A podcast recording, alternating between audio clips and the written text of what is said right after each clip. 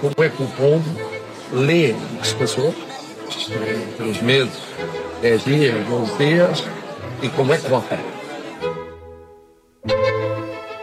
Viva! Está com o Expresso da Manhã. Eu sou o Paulo Baldaia.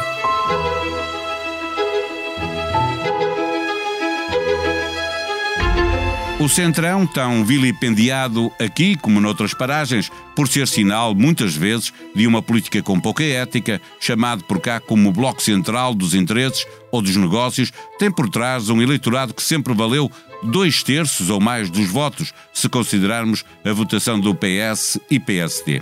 O certo é que as sondagens mostram que este centro eleitoral está a minguar e isso faz crescer as margens, sobretudo os partidos mais radicais à direita e à esquerda. A pergunta impõe-se: as eleições continuam a ganhar-se ao centro?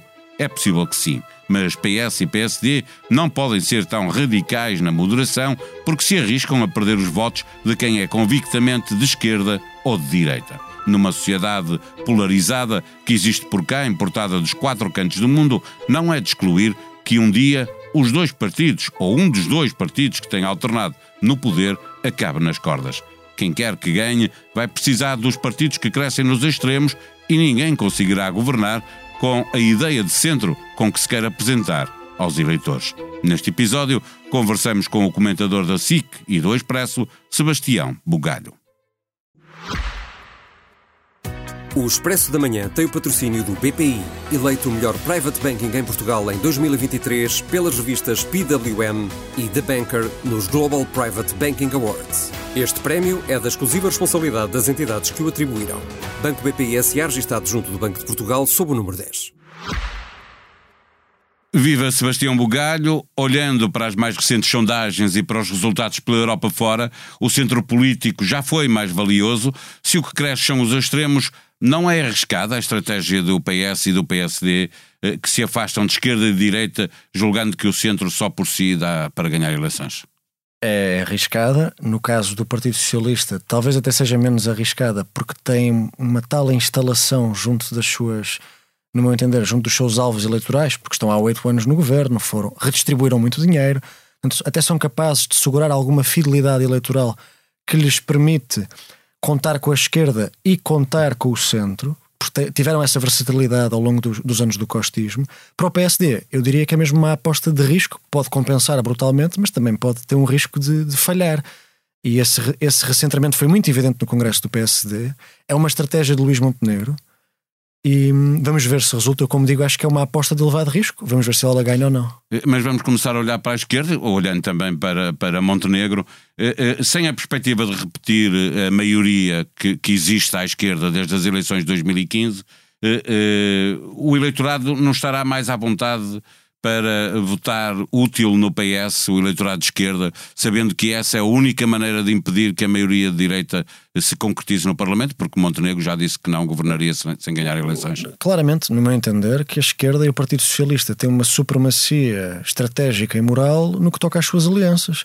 Uma aliança à esquerda tem uma legitimidade e uma previsibilidade maior, porque já aconteceu e não causou uma insatisfação geral nos portugueses, enquanto que a direita está mais condicionada por esses alinhamentos, até por si própria, porque o PSD diz que não se alia com o Chega e o PS, com Pedro Nuno Santos, não fecha a porta e a mais que isso, diz que não fará a maioria, mesmo que, ela não, que o Chega não seja preciso uh, para formar maioria, se não ganhar as eleições. E, e, e se repararmos, Paulo, há aqui uma, uma grande vantagem de Pedro Nuno face a Luís Montenegro, pelo menos neste momento é que o Pedro Nuno pode apelar ao voto útil da esquerda, porque pode dizer eu sou do PS, sempre fui do PS, fui governante do PS, mas sou um homem de esquerda. Portanto, ele é um desafio maior para a esquerda do que Luís Montenegro é para a direita. Porque Luís Montenegro, com esta opção ao centro. E isso não o transforma num adversário mais difícil eh, para Montenegro, ao contrário do que dizem a maioria dos analistas? Eu acho que os dois adversários são, são difíceis para, para Luís Montenegro e para o PSD e que não devemos subestimar nenhum deles. E acho que essa hipótese não deve ser menosprezada. Portanto, eu acho que a tua pergunta, que de facto é uma pergunta que ninguém tem feito, que é será que Pedro Nuno Santos uh, até é um herdeiro útil para uma, para uma maioria à esquerda que foi conseguida tão à esquerda, para uma maioria absoluta que foi conseguida tão à esquerda, que é a de António Costa, que secou os partidos da sua área política e, e os integrou não através do, do seu apoio parlamentar, mas através dos votos dos eleitores desses partidos, integrou-os todos na sua maioria absoluta. Talvez Pedro Nuno no apelo ao voto útil dessa esquerda seja, mesmo seja, seja, seja mais eficaz. Maioria. Pedro uh, Luís Montenegro tem a dificuldade oposta que é como é que ele vai apelar ao voto útil do eleitor de direita quando o seu discurso está, essencialmente, a partir deste Congresso, focado no centro. Por isso é que eu digo que é uma aposta de, de alto risco, apesar de eu a compreender, atenção. Mas é, é de facto mais arriscado do que o posicionamento de é, Mas olhando para Montenegro e para este Congresso, ele tem dois discursos diferentes. Um que fala mais para, para dentro do partido, obviamente, até tem uma linguagem, diria, eh, mais à direita, quando fala de gonçalvismo e, e da camarada. E da, Mariana. Da, Uh, uh, sim, chama Cinderela uh, tem... Mortágua, não é? Sim. A expressão é essa. isto não significa que é ele também a querer fazer esta quadratura do círculo, por um lado, pôr o partido ao centro, mas por outro lado, ter uma linguagem à direita que lhe permita, antes de mais, mobilizar o próprio PSD, que é isso que ele tem que fazer primeiro, não é? Sim, os convites a, a ex-líderes, o discurso mais aguerrido, foi sem dúvida uma tentativa de mobilizar algo que não estava a, galvanizar-se, que era o espaço laranja, não é? As tropas laranjas. Mas quer dizer, eu confesso que com a tua pergunta me roubaste um bocadinho a resposta que eu tinha trazido aqui nas minhas notas. E eu peço desculpa. Não, não, não é nada disso, Paulo. É que, repara, a tua pergunta não é uma hipótese. Eu estou convencido que isso é totalmente propositado da parte de Luís Montenegro, que é ter uma forma aguerrida, uma linguagem que muitas vezes, no meu entender, cai no excesso de coloquialidade quase que usa o mesmo vocabulário que usava como líder parlamentar. Luís Montenegro diz bandalheira, um primeiro-ministro não diz bandalheira. Luís Montenegro, e todos nos lembramos do Luís 1, Costa 0 no Funchal. Tudo e o orçamento pipi. O orçamento pipi, Betinho e arranjadinho. O, o Gonçalvismo de Pedro Nuno, manifesto exagero histórico. Uh, portanto, todos esses exageros linguísticos, todo esse dicionário quase populista, visa tocar no eleitorado que está no Chega, ou que está à direita do PSD, sem ter que cair nas políticas públicas desse eleitorado. Portanto, é uma estratégia de Luís Montenegro. Eu não estou a dizer que vai resultar. Eu, eu, eu penso é que é totalmente propositado. Ele quer fazer uma quadratura do círculo onde tem um conteúdo moderado, aumento do salário mínimo, aumento das pensões, um discurso que podia ser do Partido Socialista em alguns momentos, e tem uma forma aguerrida. E eu, eu julgo que Luís Montenegro, nesse sentido, está a tentar implementar uma estratégia política que lhe permita tocar um bocadinho em todos. E eu acho que isso é propositado, estou convencido disso. E, e, regressando ao início da nossa conversa, pergunto se, se, se as franjas crescem, e, e, nós temos visto isso, que o centro está, está mais pequeno e, portanto, os partidos uh, uh, chega e até. Até pelo ambiente, o ambiente desta crise política proporciona essa. Isso, claro. para, para aumentar, mas ele já existia, não é? Já tinha um potencial de crescimento, esta crise política dá-lhe ainda mais, mais potencial de crescimento. Se o facto de nós vermos que o eleitorado vai pode acontecer ser mais de, de ser menos de 50% ao centro, isso, quando historicamente são sempre dois terços, se isso não significa que quem governar que não tem mesmo que governar um bocadinho mais à direita se for o PSD ou mais à esquerda se for o PS. Sim, claro, absolutamente. Eu concordo em absoluto com o que acabaste de dizer. É, é, ambos os partidos do centro vão ser mais, menos autónomos na sua governação. Se bem que há aqui um paradoxo que eu acho que também tem a ver com a tua pergunta e que convém, uh, convém aqui dizer, porque ainda não. Talvez as pessoas não tenham noção disso. Montenegro apresenta-se como o candidato indolor. Ele quase que está a dizer às pessoas: eu sou uma espécie de PS que não faz mal a ninguém. Eu sou uma espécie de António Costa sem os escândalos.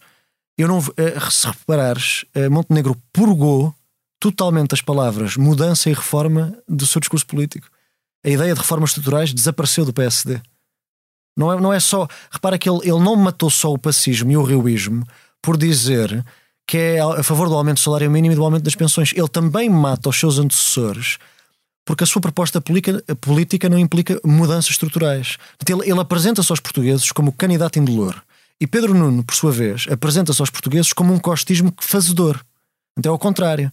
Pedro Nuno apresenta-se como. É, é Pedro Nuno que fala em reformas, não é Luís Montenegro. E essa é uma inversão muito interessante do espaço dos dois partidos do centro. Mas só mesmo para terminar, claro. qual, qual, é que é a ironia? É que eles ambos se apresentam como aquilo que não vão fazer.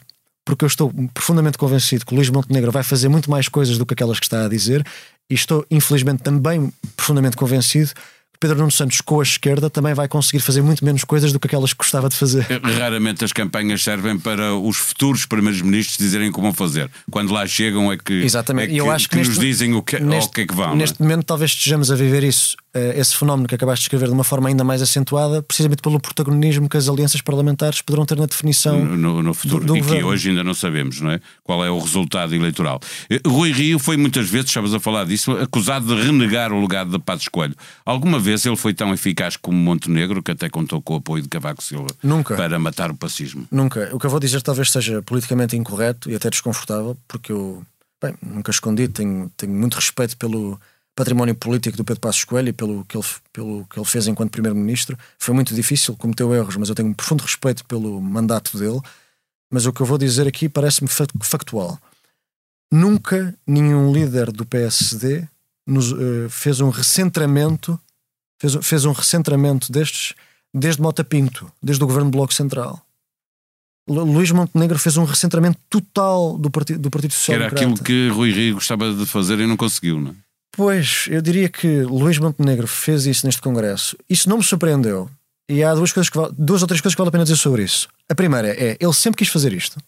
Se nós formos ver, há um ano, quando o PS quase uh, cortou as pensões, dividiu o aumento em dois e ia rever a fórmula, não ia, não ia cumprir com a lei das pensões indexadas não, à inflação por prevenção financeira, e eu achava que o PS fazia muito bem a ter essa, essa prudência. Mas de qualquer modo, o, o Luís Montenegro, nessa altura, pôs cartazes pelo país inteiro a prometer que ia aumentar as pensões eh, indexadas à inflação.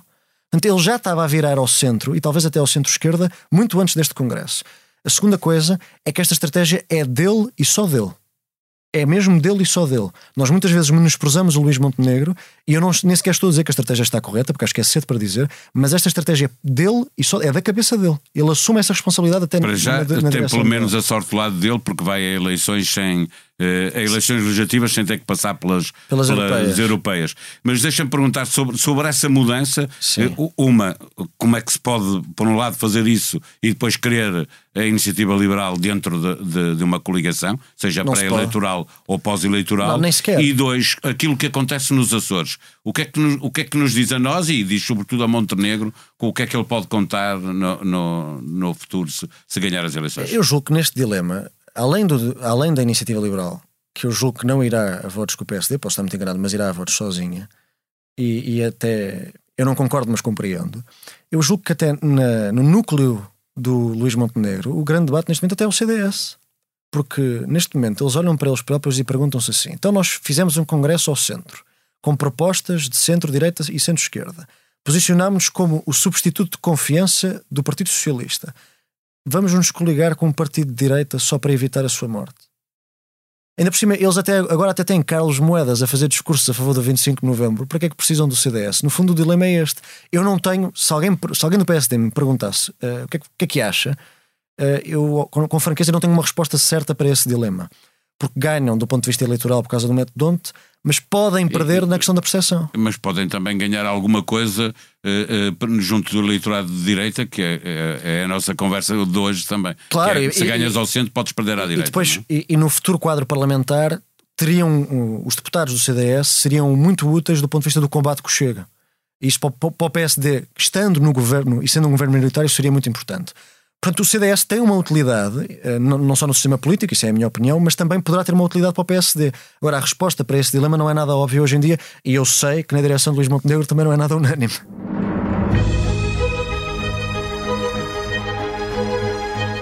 PJ faz buscas nas duas casas do ex-secretário de Estado do Desporto e há suspeitas de favorecimento a antigo sócio. João Paulo Rebelo não se encontrava em Portugal na altura das diligências da Judiciária e, nessa altura, não tinha sido constituído o arguído na operação que levou inspectores ao Instituto Ricardo Jorge, Cruz Vermelha Portuguesa e Instituto Português de Desporto e Juventude.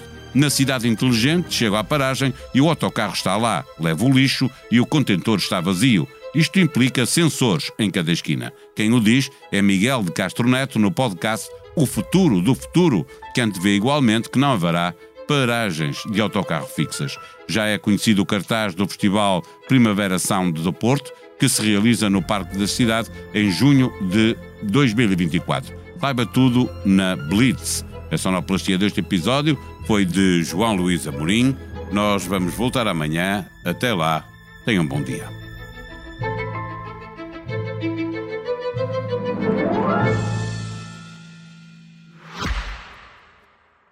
O Expresso da Manhã tem o patrocínio do BPI, eleito o melhor private banking em Portugal em 2023 pelas revistas PWM e The Banker nos Global Private Banking Awards. Este prémio é da exclusiva responsabilidade das entidades que o atribuíram.